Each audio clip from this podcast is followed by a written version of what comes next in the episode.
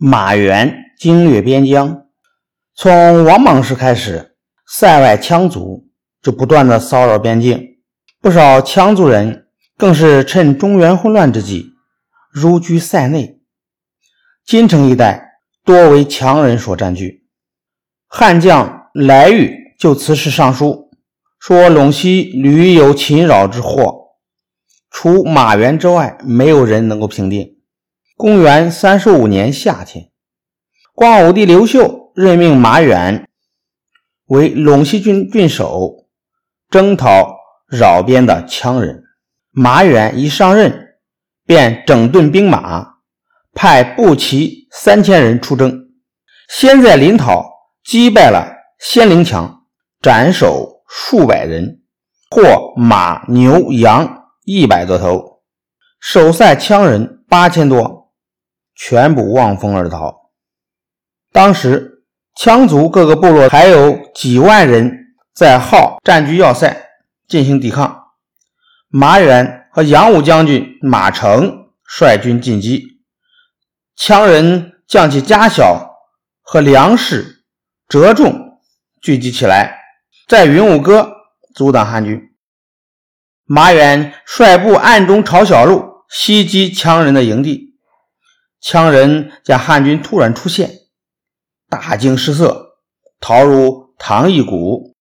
马远挥师追击，羌人步精兵于北山坚守。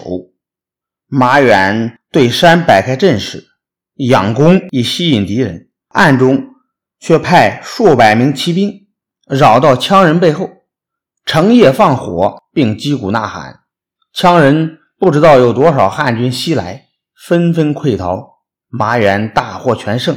斩首千余人，因为汉军兵少，马远不敢穷追羌人，缴获了羌人大量粮食、牲畜和财物之后，就收兵回营了。此后，马远身先士卒，腿部被飞箭射穿。光武帝派人前去慰问，并赐给他牛羊数千头。马远像往常一样，把这些赏赐都分给了部下。因此，将士们都十分感激他。当时啊，京城破羌一息，离汉庭道途遥远，又常有动乱，不好治理。朝中多数大臣主张舍弃这一地区，但马远不同意。他说了三个理由：一是破羌一息，城堡还都完整，适合防守；二是那里土地肥沃，灌溉便利；三是。若放弃不管，而让羌人占据黄忠，将后患无穷。光武帝认为马援说的对，就下令武威的太守把从金城迁来的客民全部放还，三千多客民返回了原籍。马援又建议朝廷为他们安排官吏，修建城国，营造工事，开导水利，并鼓励发展农牧业生产。郡中百姓从此安居乐业。马远又派羌族豪强杨峰说服塞外的羌人，让他们结好塞内的羌人，共同开发边疆。对武都地方背叛公孙述前来归附的敌人，马远以礼相待，奏明朝廷恢复他们的侯王军长之位，赐给他们印绶。公元三十七年，五都参郎羌与塞外各部联合，杀死官吏，发动叛乱。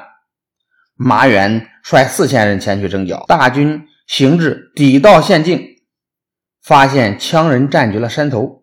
马远率军驻扎在适宜的地方，断绝了羌人的水源，控制了草地，以逸待劳，坚守不出。唐军水源乏绝，陷入困境，逃的逃，降的降。叛乱得以平定。马远在陇西做了六年太守，恩威并施，使得陇西战事渐息，百姓们能安心从事农业生产。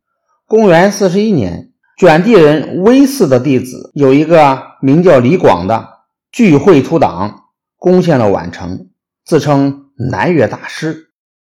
朝廷派张宗率军征讨，被李广击败。于是朝廷就派马援率主郡兵马共万人出征。马援打败了叛军，诛杀了李广。不久之后，岭南交织女子征策姐妹因与太守孙定不和，起兵反汉，并占据交织、九真等岭外六十余城。朝廷置马援为伏波将军，南征交趾。公元四十二年，马援在浪博大破敌军，降服万余人，又乘胜追击，在晋西击败征策。公元四十三年正月，诛杀征策，传首洛阳。马援因功封新息侯，食邑三千户。不久后，马援还平定了岭南。从交趾。胜利回京，老朋友们都出城迎接慰问马援。马援对平陵人孟季说：“方今匈奴、乌桓上扰北边，我想请求攻打他们。男儿当死边野，以马革裹尸还耳。”公元四十八年，南方五溪蛮暴动，马援请命南征。光武帝因之年事已高，不让他去。在马援的坚决请求下，刘秀答应了他。次年，马援在虎头山病死于军中。这就是一代传奇马援的故事。